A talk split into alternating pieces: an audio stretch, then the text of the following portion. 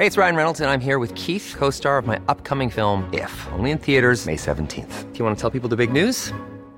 All right, I'll do. Sign up now and you'll get unlimited for $15 a month in six months of Paramount Plus Essential Plan on us. Mintmobile.com slash switch. Upfront payment of $45 equivalent to $15 per month. Unlimited over 40 gigabytes per month. Face lower speeds. Videos at 480p. Active Mint customers by 531.24 get six months of Paramount Plus Essential Plan. Auto renews after six months. Offer ends May 31st, 2024. Separate Paramount Plus registration required. Terms and conditions apply if rated PG.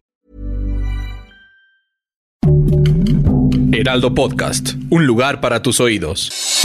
Noticias del Heraldo de México. Esta tarde fueron desalojados alrededor de 1.500 personas de las oficinas de la Secretaría de Hacienda y Crédito Público en la Ciudad de México, al ser notificados de recibir una amenaza de bomba. Al lugar arribaron elementos de protección civil y de la Policía Capitalina para realizar una inspección en el interior del edificio.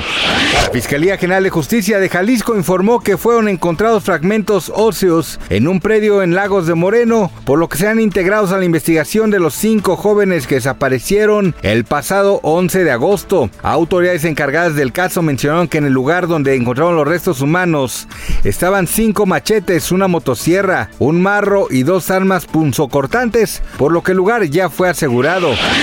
La madrugada de este lunes se volcó un autobús en Brasil que transportaba aficionados del fútbol. Siete personas murieron y 27 más resultaron heridos. De acuerdo con información de medios locales, el conductor perdió el control de la unidad en una peligrosa curva al quedarse sin frenos. Al lugar arribaron equipos de emergencia para rescatar a los sobrevivientes está de regreso tras enterarse que Anel Noroña y Marisol Sosa están peleadas por los derechos del nombre del fallecido cantante José José. Sara Sosa envió un contundente mensaje a ambas. Es muy triste la situación que está pasando, pero yo sé que todo se va a arreglar, declaró Sara.